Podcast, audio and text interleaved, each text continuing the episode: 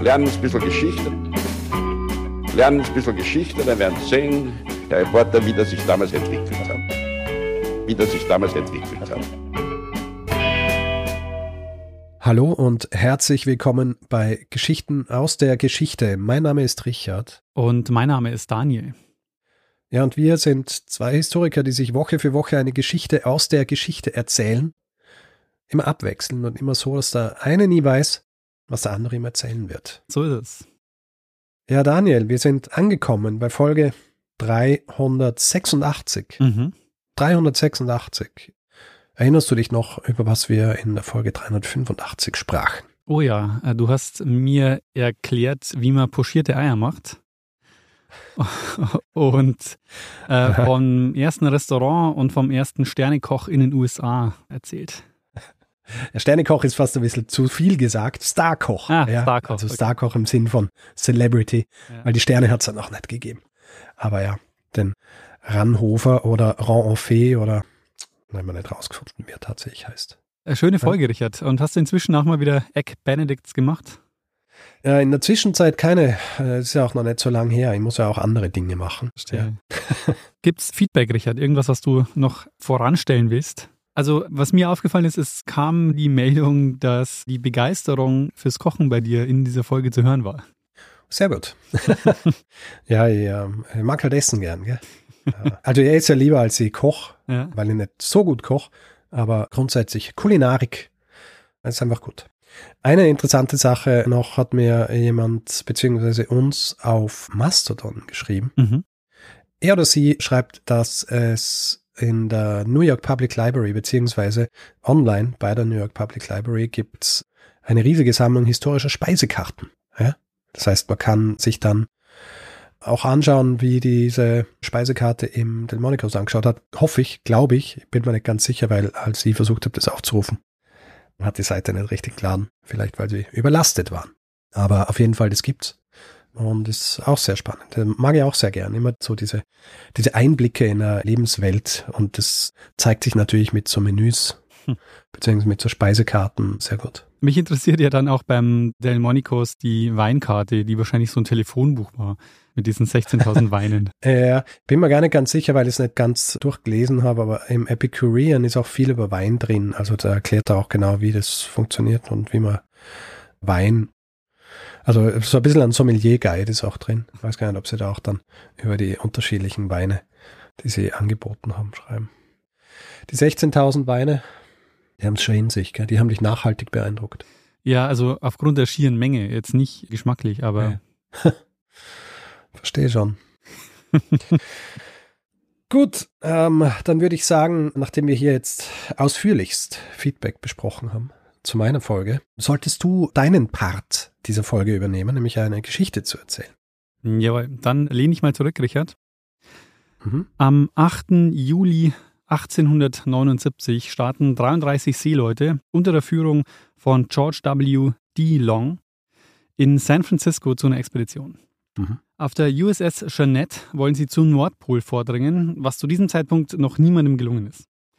Und zwar ist D. Long davon überzeugt, dass das Nordpolarmeer eisfrei ist. Zwar umgeben von Eis, von dem gefürchteten Packeis, von dem schon viele Schiffe ja zerquetscht wurden, aber dass es warme Strömungen gibt, wie den Golfstrom, die dafür sorgen, dass es im Nordpolarmeer selber kein Eis gibt.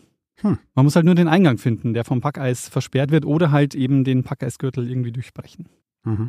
Der Plan ist, sie wollen vom Pazifischen Ozean durch die Beringstraße und gehen davon aus, dass da der Kuroshio oder Japanstrom so eine Art Schneise schlägt durch das Eis und sie ins eisfreie Nordpolarmeer führt, wo sie dann weiterfahren können zum Nordpol.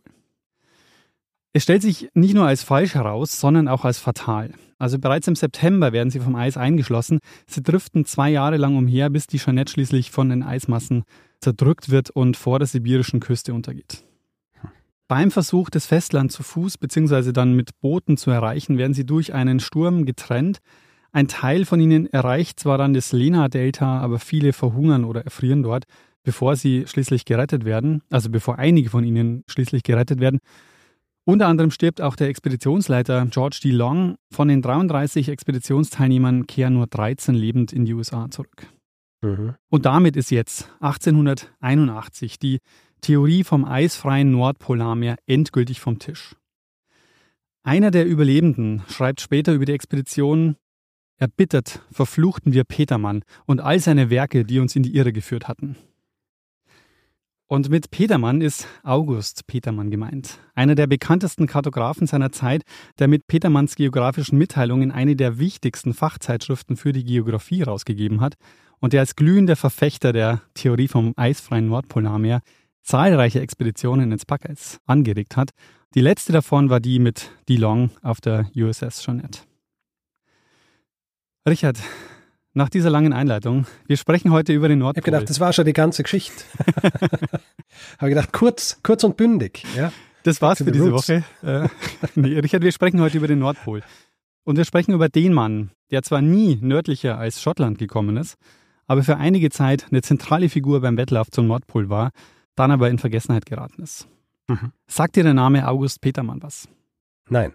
Hervorragend. Denn um ihn wird es heute gehen und den langen und nicht eisfreien Weg zum Nordpol.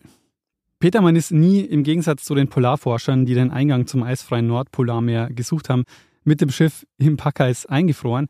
Er bevorzugt, wie soll man sagen, das Reisen auf Papier. Also mhm. er zettelt vor allem einige Expeditionen an und inspiriert sie dann eben mit dieser Idee, dass sie den Nordpol einfach mit dem Schiff erreichen können. Mhm. Und am Anfang von Petermanns Polartraum steht eine der prägendsten Arktis-Expeditionen überhaupt, eine Expedition, über die du schon vor längerer Zeit eine Folge gemacht hast. Hast du eine Idee, was ich meine? Franklin-Expedition. Richtig. Die Franklin-Expedition. Mhm. Das war Folge 126 für immer im Eis. Mhm. Geleitet wurde die Forschungsreise von Sir John Franklin. 1845 ist sie gestartet, um die Nordwestpassage erstmals zu befahren vor der sich die Briten unter anderem einen Handelsvorteil erhofft haben, weil es ein kürzerer Seeweg nach Asien ist, als mhm. einmal um den afrikanischen Kontinent rumzufahren, weil den Suezkanal gab es zu dem Zeitpunkt ja auch noch nicht. Ja. Allerdings, die Forschungsreise endet in einer völligen Katastrophe. Keiner der Teilnehmer überlebt. Inzwischen sind ja beide Schiffe, mit denen sie unterwegs waren, gefunden worden, also die Terror und die Erebus. Ja. Es gibt, habe ich neulich gelesen, man kann eine Kreuzfahrt machen zu den Unglücksorten, also auch zu den Schiffen, zu Terra und Erebus. Hm, makaber. Hm, absolut. Jedenfalls war es ja so, dass lange Jahre unklar war, was bei dieser Forschungsreise wirklich passiert ist. Von Jahr zu Jahr, indem sie kein Lebenszeichen der Franklin-Expedition bekommen haben, schwindet ja die Hoffnung, dass sie wieder zurückkehren werden. Hm. Und nach einigen Jahren werden ja unglaublich viele Rettungsmissionen losgeschickt. Aber alle erstmal ohne Erfolg. Also die finden keine Spur von Franklin.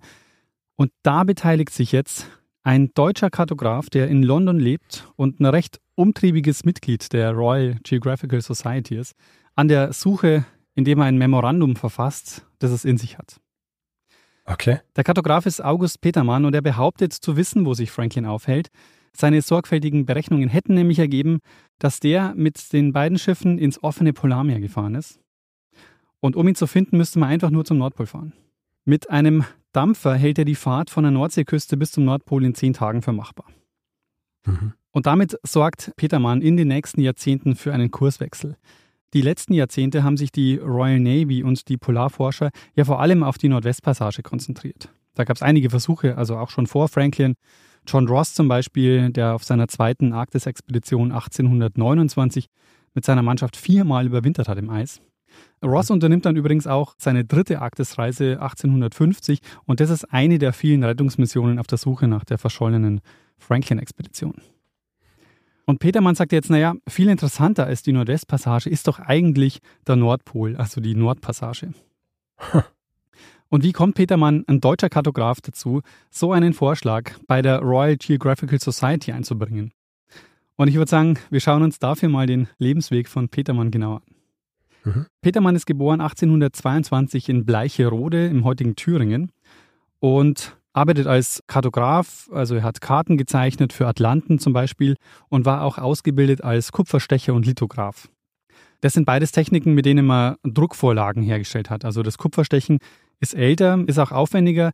Dafür musste man eine Handzeichnung spiegelverkehrt in eine Kupferplatte stechen. Und das war dann eben die Druckvorlage. Mhm. Bei der Lithografie war es ein bisschen einfacher, da war es dann ein Stein, der mit einer ätzenden Flüssigkeit behandelt wurde und dann eben diese Druckvorlage erzeugt hat. Und du fragst dich wahrscheinlich, wie verschlägt es diesen Petermann aus Thüringen jetzt nach London. Und hm. Petermann soll eigentlich Theologie studieren, aber er hat schon als Kind begeistert Karten gezeichnet. Also insbesondere haben ihn die Reiseberichte von Alexander von Humboldt sehr fasziniert. Natürlich. Und der Held, Vater, der Held jedes Jungen. tatsächlich, also Humboldt war eine der bekanntesten Persönlichkeiten dieser Zeit.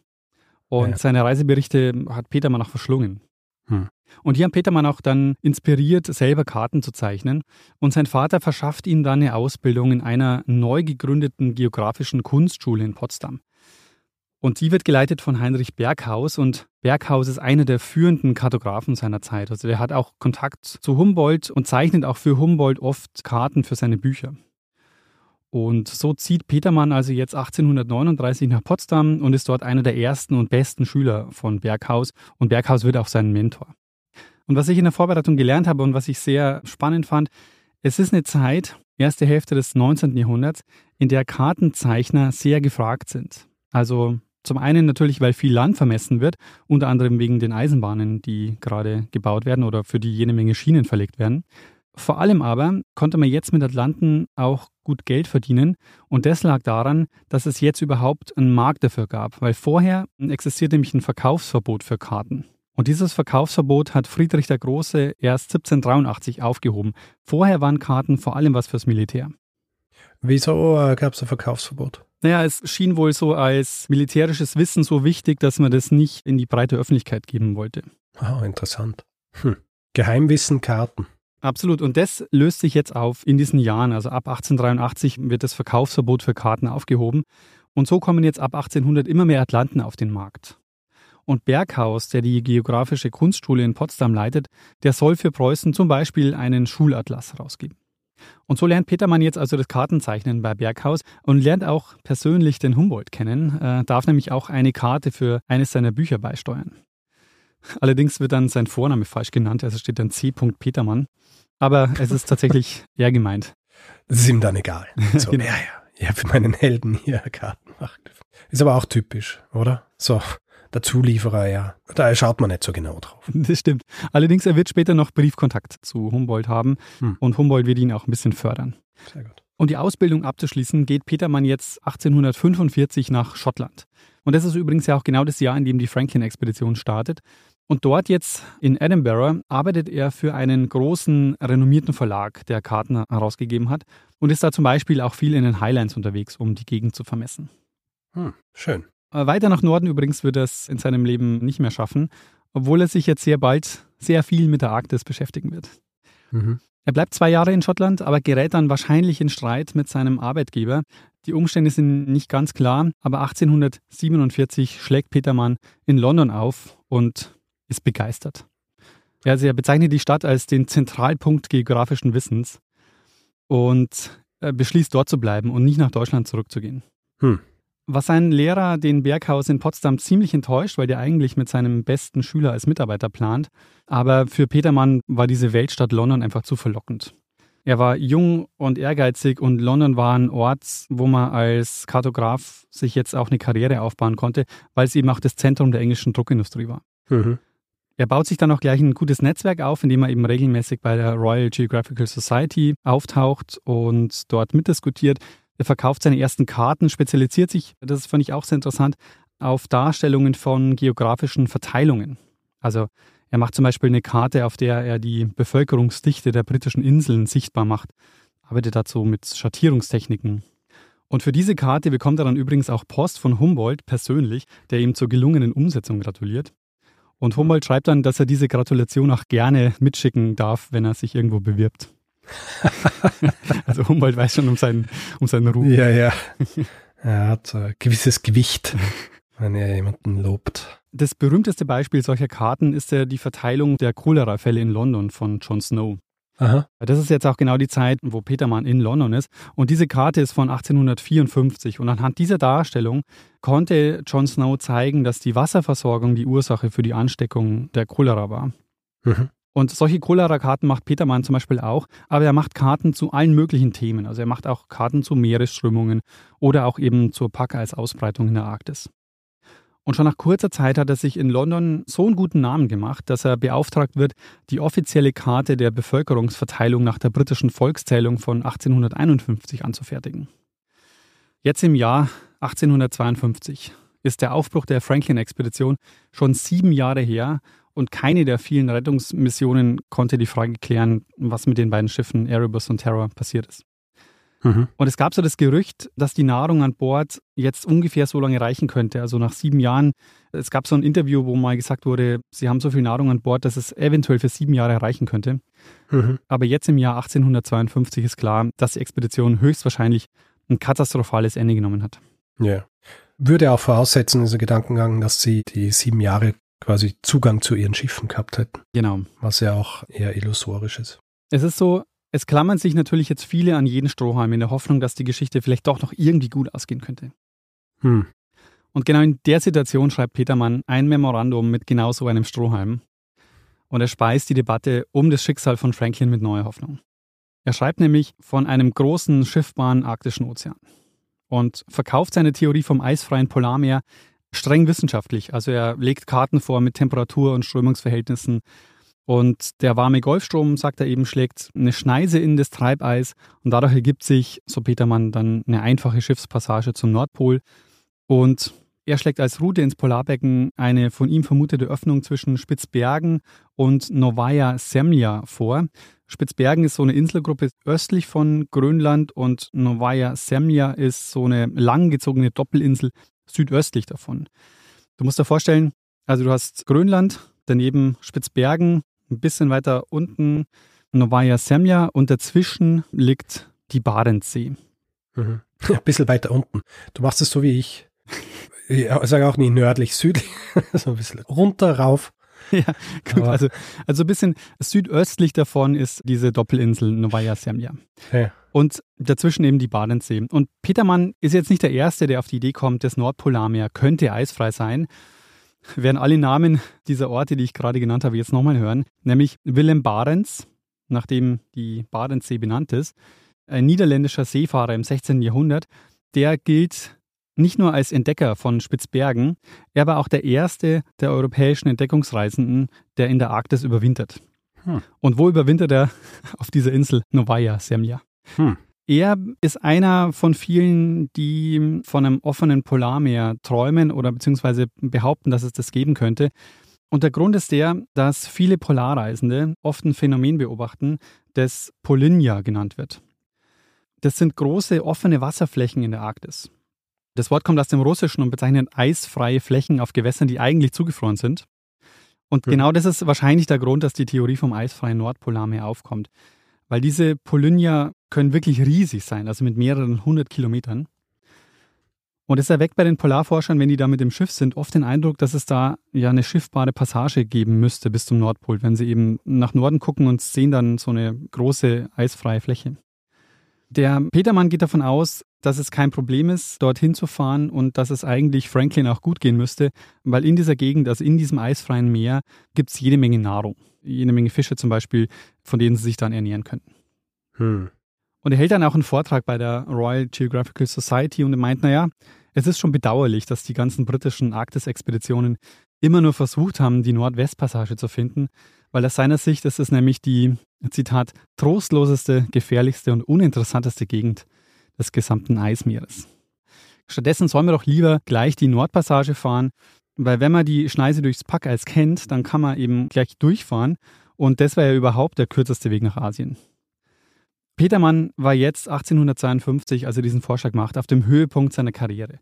Also die Queen Victoria nennt ihn zum Physical Geographer and Engraver on Stone to the Queen.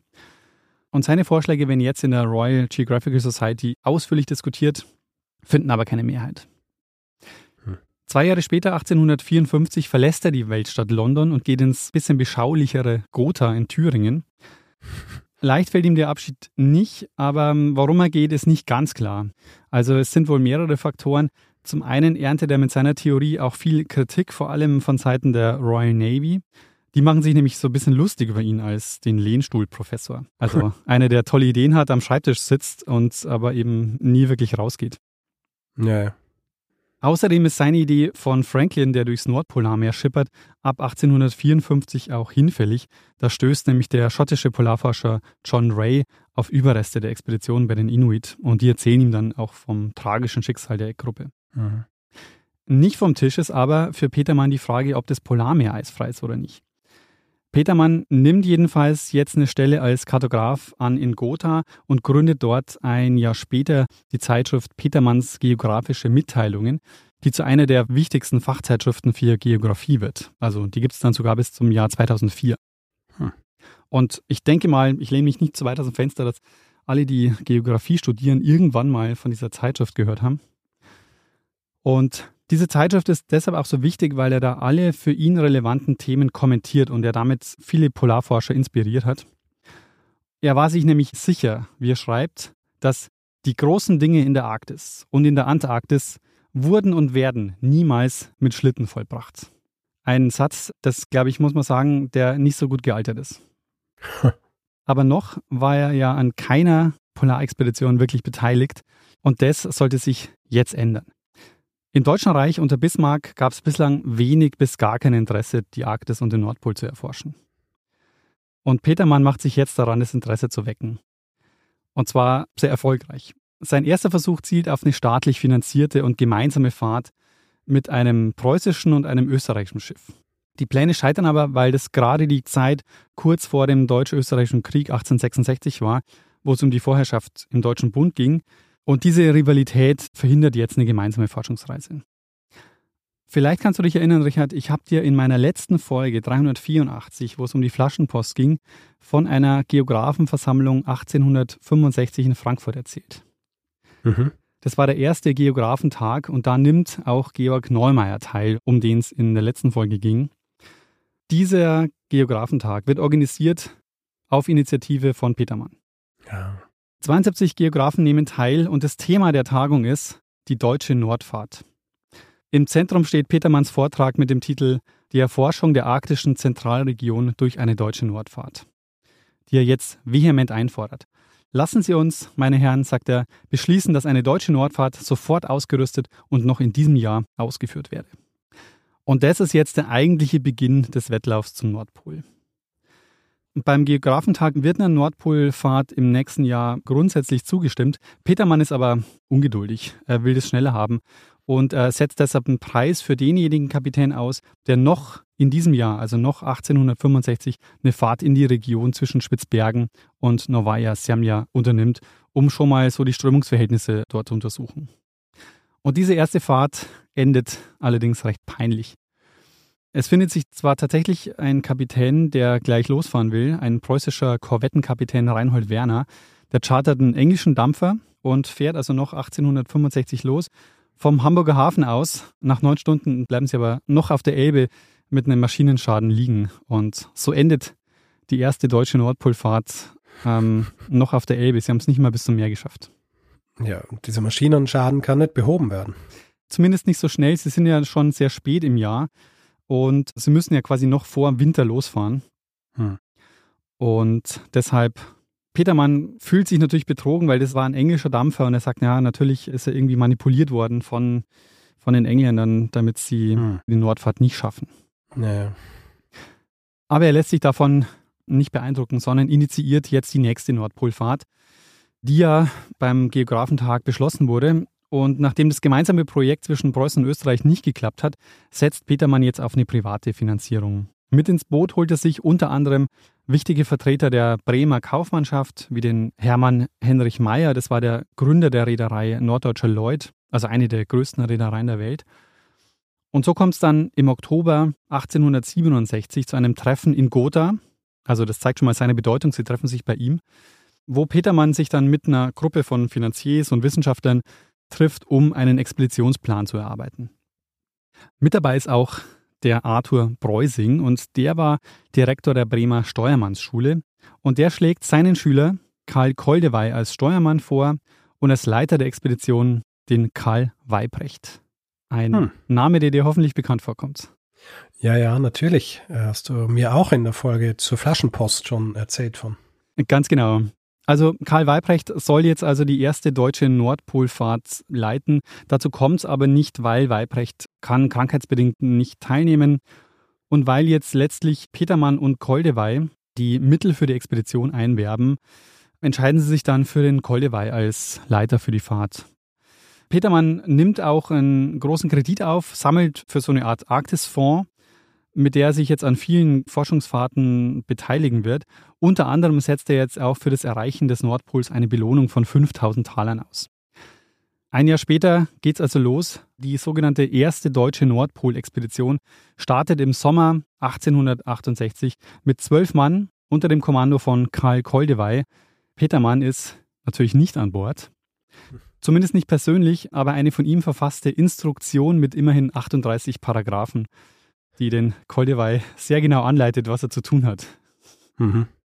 Im September erreicht das Schiff die höchste nördliche Breite mit 81 Grad und 4 Minuten. Weiter kommen sie nicht, weil zu viel Eis vor ihnen ist. Es folgen einige Versuche zwischen Grönland und Spitzbergen weiter nach Norden zu fahren, aber es gibt kein Durchkommen, es ist zu viel Eis. Und die 81 Grad übrigens gelten bis heute als die nördlichste nachgewiesene Position eines Segelschiffs ohne Hilfsantrieb. Und daran sieht man schon, es war im Grunde nur eine Vorbereitungsexpedition für die zweite Runde. Nach vier Monaten kehrt Koldewey wieder zurück. Eine mögliche Passage zum Nordpol haben sie nicht gefunden, aber sie machen sich jetzt gleich an die Planung für die nächste Expedition. Petermann beauftragt nämlich 1869 den Bau eines Schraubendampfers. Der bekommt den Namen Germania und in Bremen wird das Komitee für die deutsche Nordpolfahrt gegründet. Also sie bauen jetzt wirklich einen neuen Dampfer, um zum Nordpol zu kommen. Finanziert eben durch die Initiative von Petermann und den Finanziers, die er aufstellen kann. Auf dieser zweiten deutschen Nordpol-Expedition fahren sie mit zwei Schiffen, die Germania und die Hansa. Und das Ziel ist jetzt, sie sollen die Frage klären, ob der Nordpol permanent von Eis bedeckt ist oder nicht. Am 15. Juni 1869 geht's los. Auch der Kaiser und Bismarck kommen vorbei und schlendern einmal über die Schiffe, bevor es losgeht. Und es kommt bei der Expedition aber zu einem Missverständnis, das dazu führt, dass die beiden Schiffe sich aus den Augen verlieren. Die Hansa friert im Packeis fest und sinkt schließlich im Oktober noch. Nicht mal ein halbes Jahr sind sie unterwegs, da sinkt die Hansa. Die Seeleute retten sich auf eine Scholle, auf der sie dann die nächsten 200 Tage verbringen und 1500 Kilometer an der Ostküste Grönlands entlang driften. Die Scholle wird dann immer kleiner, sodass sie beschließen, ihre Boote zu besteigen und sie schaffen es dann nach 36 Tagen, die Herrnhuter Missionsstation Friedrichsthal an der Südspitze Grönlands zu erreichen und sind damit gerettet. Die Germania hingegen überwintert an der grönländischen Küste und sie machen regelmäßig Expeditionen ins Eis. Einer, der sie da besonders hervortut, ist ein gewisser Julius Peyer. Und auch diesen Namen hast du hoffentlich schon mal gehört, Richard. ja. Auch von ihm erzähltest du mir in der Folge über die Flaschenpost. Richtig. Also Peyer und Weibrecht leiten jetzt in ein paar Jahren die österreichisch-ungarische Polarexpedition. Und es wird dich nicht überraschen, dass auch Petermann da ein gehöriges Wort mitgeredet hat. Mhm. Aber wir sind noch bei der zweiten deutschen Nordpolexpedition. Sie schaffen es durch das Treibeis wieder zurück, erreichen 1870 Bremerhaven und Koldewey sagt nach seiner Rückkehr, also ich hätte mir das mit dem Golfstrom schon vorstellen können, bis zum Nordpol zu fahren, aber, und dann Zitat, ein Winter in Ostgrönland und die sorgfältigsten Beobachtungen dieser gewaltigen Eismassen haben mich und auch meine sämtlichen Gefährten gründlich von dieser Idee geheilt. Einen allerdings nicht, also den Julius Peyer nämlich, wie wir gleich hören werden. Also die zweite deutsche Nordpolexpedition hat ihr Hauptziel, die Entdeckung des Nordpols, nicht erreicht und die eisfreie Zone entlang der Ostküste Grönlands haben sie auch nicht gefunden. Sie haben dafür erheblich zur Erforschung Ostgrönlands beigetragen, was für Petermann aber natürlich ein schwacher Trost ist. Aber ist die Idee jetzt vom eisfreien Nordpolarmeer damit vom Tisch? Wohl nicht. Äh, genau, in Deutschland findet er jedenfalls kein Gehör mehr, aber Petermann gibt nicht auf und für seinen nächsten Versuch kontaktiert er den Julius Peyer, der ja bei der letzten Expedition dabei war. Und der tut sich mit dem Schiffsleutnant Karl Weibrecht zusammen, der ja als Expeditionsleiter im Gespräch war und die beiden chartern jetzt einen norwegischen Fischkutter, den Petermann finanziert, und sie fahren Richtung Spitzbergen und sie sehen offenes Polarmeer. Hm. Sie fahren zurück, Weibrecht telegrafiert völlig begeistert an Petermann, dass sie den günstigsten Nordpolweg entdeckt hätten. Und mit dieser sensationellen Nachricht im Rücken stellen Peyer und Weibrecht in kürzester Zeit die österreichisch-ungarische Nordpolexpedition auf. Ihr Ziel wie du aber auch weißt, das offene Nordpolarmeer zu erreichen, haben sie nicht geschafft. Sie starten 1872, ihr Schiff bleibt im Packeis stecken, sie driften dann zwei Winter lang entdecken dabei eine Inselgruppe, die sie nach dem Kaiser benennen, also Franz Josef Land. Mhm. Und im Mai 1874 verlassen sie dann das Schiff und in einem langen und extrem kräftezehrenden Fußmarsch Richtung Süden erreichen sie dann die Packeisgrenze und werden nach sechs Tagen auf ihren Booten schließlich gerettet. Ein bisschen genauer habe ich das in der letzten Folge schon erzählt. Dem Petermann legt der Peier da aber dann noch so ein Ei. Weil es ist so, auf einer seiner Expeditionen ins Eis sieht Peier eine Insel nördlich von Franz Josef Land. Und der Peier denkt sich, okay, das nördlichste Land, das wir entdecken, das muss natürlich nach Petermann genannt werden. Und er nennt diese Insel Petermannland. Allerdings, wie wir heute wissen, war das gut gemeint, aber Petermannland ist eine Phantominsel, die gibt's nicht. Das war eine optische Täuschung. Eieiei. Nach seiner Rückkehr ist Weibrecht völlig desillusioniert. Also was die freie Fahrt zum Nordpol betrifft, schreibt er dann, dass man statt diesen Entdeckungsfahrten lieber winterfeste Forschungsstationen aufbauen sollte. Davon hätten wir deutlich mehr. Und genau das passiert auch. Und das ist jetzt diese Stelle, wo meine beiden Folgen so zusammenlaufen. Also die hier und die letzte über die Flaschenpost. Weil Karl Weibrecht gründet jetzt mit Georg Neumeier 1879 die Internationale Polarkommission. Und diese Internationale Polarkommission führt 1882 zum ersten internationalen Polarjahr. Damit beginnt ein neues Level in der Arktisforschung.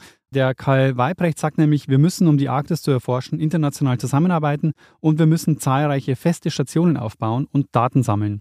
Und genau das passiert während dieses Polarjahres. Also 1882 ist dieses erste internationale Polarjahr und es beteiligen sich viele europäische Staaten und auch die USA. Die bauen insgesamt zwölf Stationen auf und mit denen sammeln sie dann innerhalb dieses einen Jahres ganz viele Daten und werfen die dann zusammen.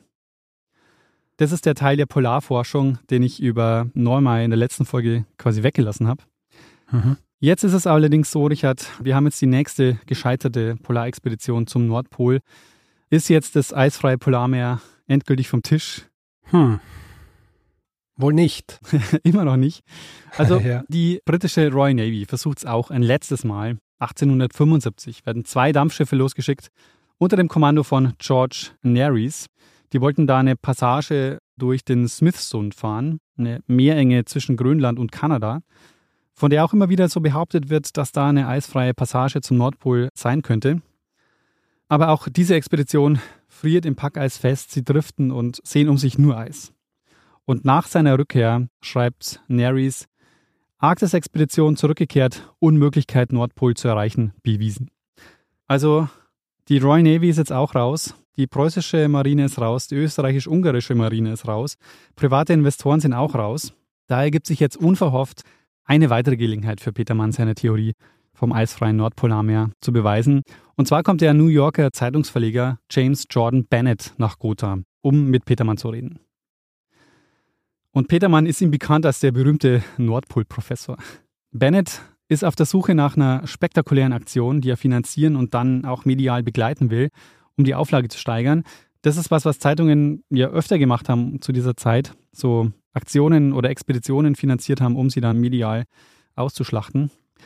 Die Zeitung, um die es geht, ist der New York Herald. Mhm. Und Petermann immer noch, ja, wie seit Jahrzehnten felsenfest vom eisfreien Nordpolarmeer überzeugt, versichert ihm glaubhaft, dass es möglich ist, den Nordpol zu erreichen. Und Bennett geht aus dem Treffen und denkt sich, okay, dann lassen wir es mal drauf ankommen. Und damit sind wir jetzt am Anfang der Folge angekommen. Am 8. Juli 1879 sticht die USS Jeanette von San Francisco aus in See und es beginnt das Drama, von dem ich dir vorhin erzählt habe. Das Schiff wird vom Eis zerdrückt und nur 13 der 33 Expeditionsteilnehmer kehren lebend in die USA zurück. Mhm. Jetzt ist die Theorie vom eisfreien Nordpolarmeer endgültig vom Tisch, aber auch, weil es niemanden mehr gibt, der sie so vehement vertritt und Expeditionen anstößt wie Petermann, der bekommt die Widerlegung seiner Theorie nämlich nicht mehr mit. Kurz vor dem Auslaufen der USS Jeanette begeht er Suizid am 25. September 1878.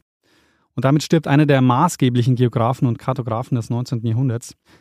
Ich habe mich jetzt ja nur auf die Sache mit dem Nordpol konzentriert, aber er war eben auch ein sehr, sehr bekannter Kartograf. Also sein Kartenstil und auch die Petermannschen Mitteilungen waren extrem einflussreich.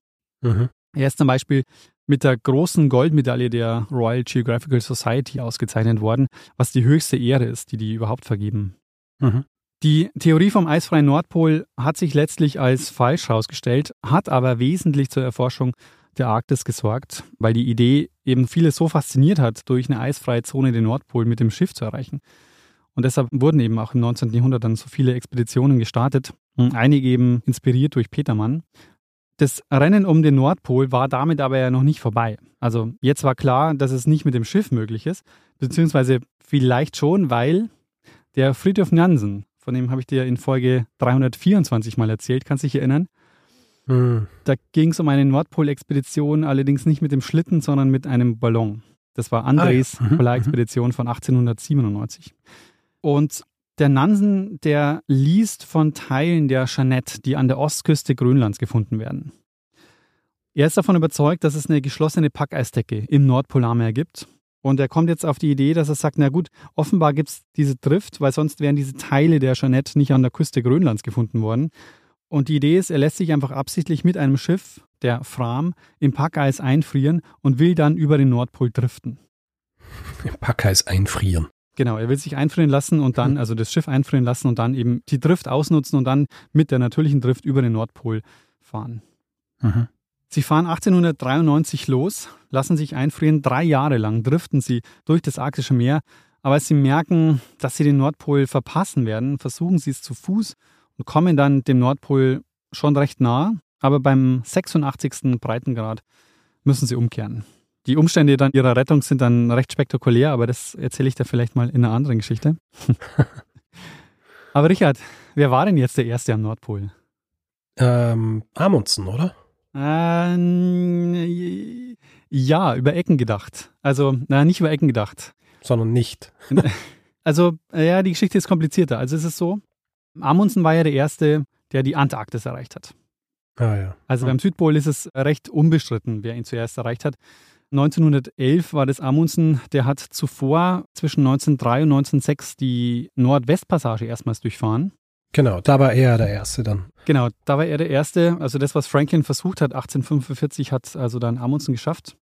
Es war zwar ein großer Erfolg, aber es war damit auch klar, dass die Nordwestpassage jetzt auch nicht für die normale Schifffahrt geeignet ist. Mhm.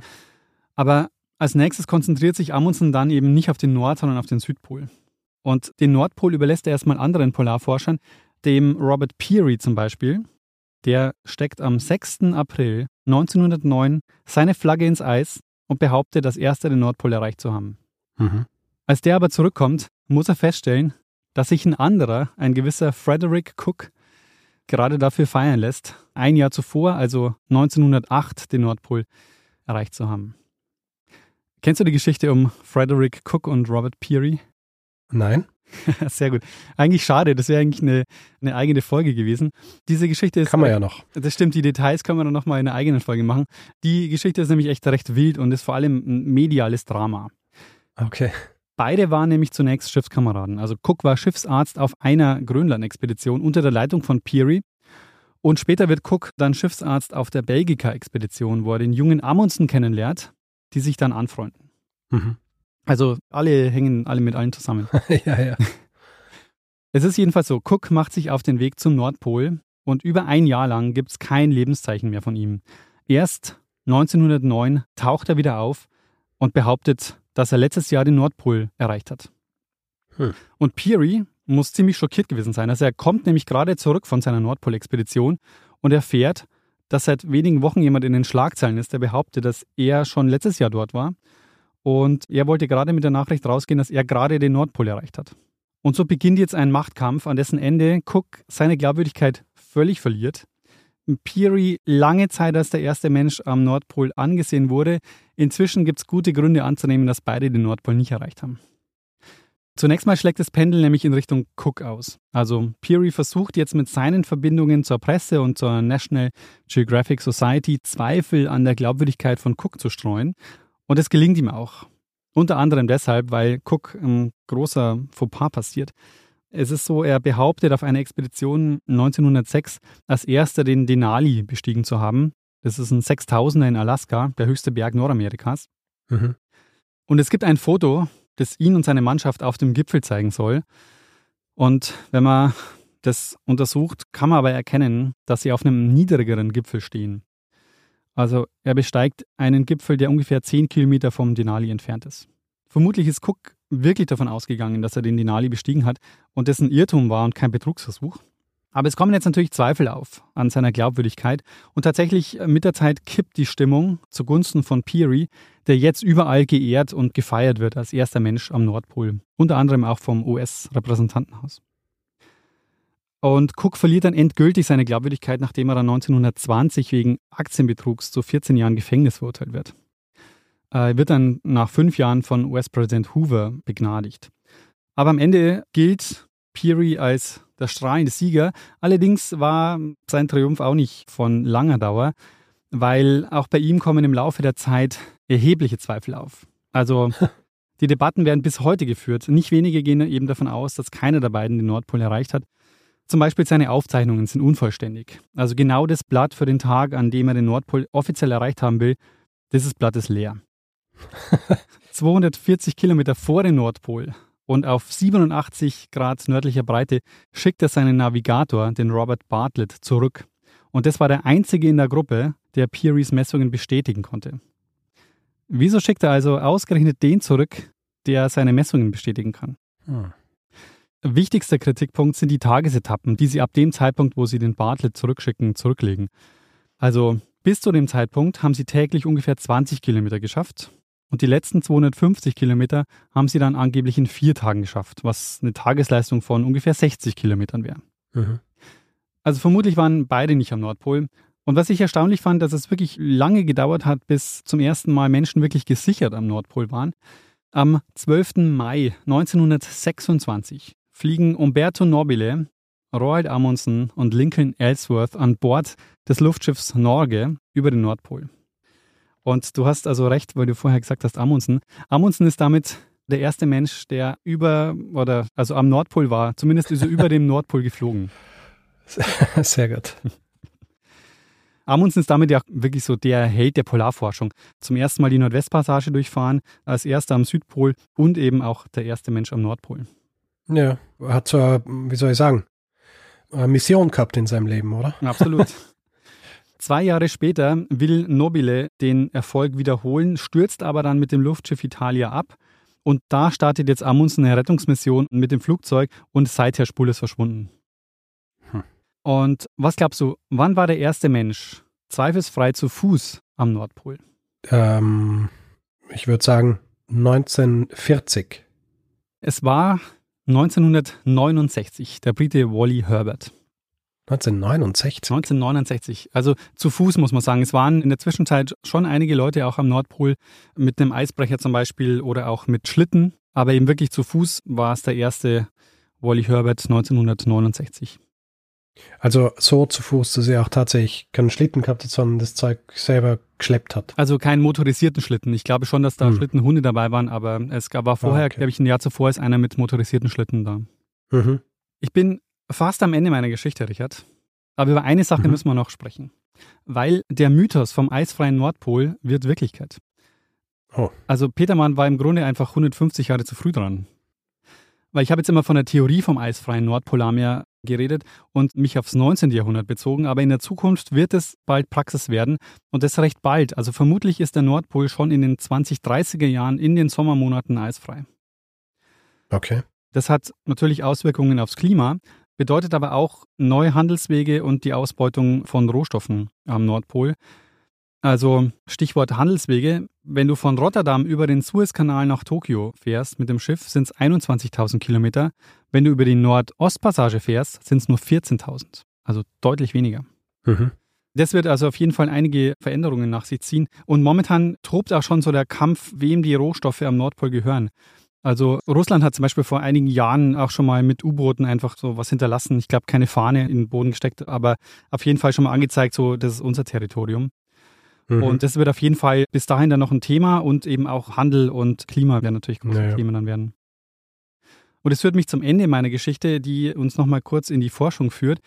Es gab nämlich zwischen September 2019 und Oktober 2020 eine faszinierende Expedition, die Mosaik-Expedition.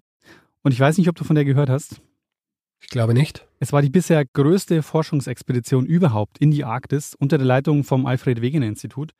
Sie haben da wirklich Nansens Drift-Experiment mit der Fram als Vorbild genommen und ein Schiff, die MS Polarstern, haben sie im Meereis einfrieren lassen und sind dann ein Jahr lang durchs Polarmeer gedriftet. Ungefähr mhm. 3400 Kilometer.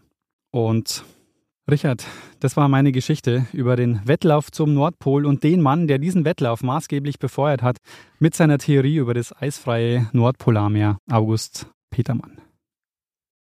Sehr interessant. Vor allem diese ganzen Verknüpfungen jetzt zu den anderen Dingen, die du schon erzählt hast ja. und die ich erzählt habe. Man hat so das Gefühl, das ist so ein bisschen ein Club gewesen. Oh, mit ja. denselben Leuten, oder? Ja. Die in dem Zeitraum eigentlich alle irgendwie so zugegen waren und sich gegenseitig da so ein bisschen befeuert haben, wenn man so will. Also faszinierend finde ich hier natürlich schon diese Rolle des Petermann. Was mich vor allem eben fasziniert, ist diese Tatsache, dass er so viele Leute dazu gebracht hat, das zu machen, selber aber gar nicht mitgegangen ist. Ja. Das kommt ja immer wieder mal vor, dass du in, vor allem im späten 19. und dann frühen 20. Jahrhundert hast du immer Leute, die so ihre Theorien haben und dann andere mehr oder weniger ins Unglück schicken. Ja, genau, ja. Die dann für sie diese, diese Theorie testen müssen und ähm, oft einfach nicht zurückkommen. Das ist aber auch wirklich ein Vorwurf, der ihm oft gemacht wird. Also ich habe das ja auch erzählt von der Royal Navy, die diesen Vorwurf schon bringen. Und auch später ist es dann der Koldewey, der Leiter der beiden deutschen Nordpol-Expeditionen, der sagt dann auch zu ihm, so, wir können es gerne nochmal probieren, aber da muss er mitfahren. Ja. Put your money where your mouth is. Genau. Quasi. Na sehr gut. Eine sehr interessante Geschichte und also das ist jetzt wirklich so ein perfektes Puzzleteil. Es ist fast wie so ein Companion-Episode zu deiner Folge mit der Flaschenpost. Deshalb wollte ich sie jetzt auch machen, weil es ist auch tatsächlich so, dass ich darüber gestolpert bin. Also den Hinweis habe ich mir diesmal selber gegeben. Mhm. Ich bin nämlich in der Vorbereitung öfter über den Namen Petermann gestolpert und habe dann das Buch entdeckt von Philipp Felsch, wie August Petermann den Nordpol erfand. Zur Frage übrigens auch interessant, ob Cook oder Peary den Nordpol erreicht haben, kann ich das Buch empfehlen von Johannes Zeilinger auf brüchigem Eis, Frederick A. Cook und die Eroberung des Nordpols. Mhm. Und was mich dann fasziniert hat an der Geschichte war, ich habe ja die ganze Polarforschung von Neumeier weggelassen, aber dass dieser Zweig hier über den Weibrecht nochmal mit reinkommt, der dann eben die Polarforschung mit anregt und aber gleichzeitig mit dem Petermann die Nordpolexpeditionen fährt. Und das fand ich eben interessant, also dass diese Nordpolexpeditionen die Polarforschung und eben die Ozeanographie an der Stelle so zusammenführen. Mhm. Ja, das ist ähm, faszinierende Zeit auch, beziehungsweise faszinierende, wie soll ich sagen, faszinierendes Zusammenspiel von Dingen, von denen man nicht erwartet, dass sie zusammenspielen würden. Genau. Gut, Daniel, Hast du dieser Folge noch was hinzuzufügen? Ich meine, du hättest dir ja eh noch einige Sachen hinzuzufügen, aber da wird dann einfach die dritte Companion-Folge draus, oder? Ja, genau. Die mache ich zwar nicht gleich, aber ja, im Nachhinein über Cook und Peary könnte man noch eine machen, über die Fram-Expedition von Nansen müsste man auch noch eine machen. Also einige Folgen stecken hm. da, glaube ich, noch drin. Sehr gut. Sehr gut. Ja, in diesem Fall gehen wir doch rüber zum Feedback-Hinweis-Blog. Machen wir das. Wer Feedback geben will zu dieser Folge oder zu anderen, kann das per E-Mail machen. Feedback at geschichte.fm. Direkt auf unserer Website kann man auch unter den Folgen kommentieren. Äh, geschichte.fm. Auf den diversen Plattformen sind wir auch. Twitter, Facebook, Instagram. Dort heißen wir Geschichte FM. Und auf Mastodon sind wir auch zu finden. Einfach geschichte.social in einem Browser eingeben. Und wer uns reviewen will, Sterne vergeben und all solche Dinge, kann es zum Beispiel auf Apple Podcasts machen oder auf panoptikum.social oder grundsätzlich einfach überall, wo man Podcasts bewerten kann. Merch gibt es unter geschichte.shop. Und zwei Möglichkeiten gibt es, diesen Podcast werbefrei zu hören. Die eine Möglichkeit ist via Apple Podcasts. Da gibt es den Kanal Geschichte Plus. Und bei Steady gibt es ebenfalls den Feed für 4 Euro im Monat zu kaufen. Da findet ihr alle Informationen unter geschichte.fm steady. Wir bedanken uns in dieser Woche bei Georgios, Jan, Markus, Sophie, Alexander, Marisa, Andreas, Martin, Flores, Marius, Rangel, Raffaela, Sophie, Josef, Matthias, Kerstin, Sebastian, Chris, Claudia, Marcel, Tobias, Irene, Oliver, Matthias, Julia, Tom und Nikolas. Vielen, vielen Dank für eure Unterstützung. Ja, vielen herzlichen Dank. Tja, Richard, dann würde ich sagen, geben wir doch dem einen das letzte Wort, der es auch sonst immer hat. Genau, nämlich Bruno Kreisky. Lernen ein bisschen Geschichte. Lernen ein bisschen Geschichte, dann werden Sie sehen, der Reporter, wie das sich damals entwickelt hat. Wie das sich damals entwickelt hat. Ähm, wie heißt es? Nicht Flagge, sondern die haben halt, die haben so eine Kartusche ähm, halt hingestellt, um zu zeigen, dass Was? Ja, wie, wie heißt es so eine Eine Kartusche. Ja, nicht Kartusche, weißt du, sie haben halt so, sie haben irgendwas hingestellt. Ähm, ich weiß nicht was. Ich muss, muss es anders formulieren. Hm. Und weil ich da bei der Aufnahme so rumgeeiert bin, die richtige Antwort wäre gewesen, eine Kapsel aus Titan mit der russischen Flagge.